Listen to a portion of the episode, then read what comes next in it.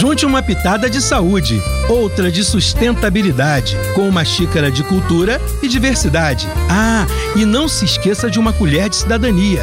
E claro, muito, muito prazer. Com vocês, comida de verdade. Hoje vamos falar sobre a proteção legal da amamentação. A Organização Mundial da Saúde recomenda o aleitamento materno exclusivo nos primeiros seis meses de vida e complementado por alimentos saudáveis até os dois anos ou mais. Apesar disto, a indústria de fórmulas infantis, bicos, chupetas e mamadeiras, ao estimular o uso de seus produtos, colaboram negativamente para a substituição da amamentação e promovem uma falsa vantagem de segurança e modernidade.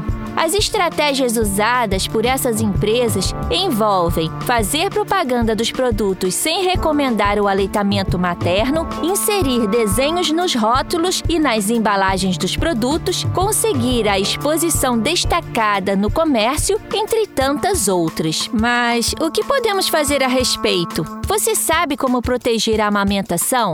No Brasil, existe um conjunto de leis que proíbem e regulam essas estratégias. Então fique atento e não se esqueça: as vantagens da amamentação sobre a alimentação artificial para a mãe e para a criança são enormes. Por isso, confie nas recomendações de profissionais e instituições que apoiam e protegem o aleitamento materno e a alimentação saudável. Texto de autoria de Maiara Quintanilha, do projeto de extensão Comida de Verdade da UF.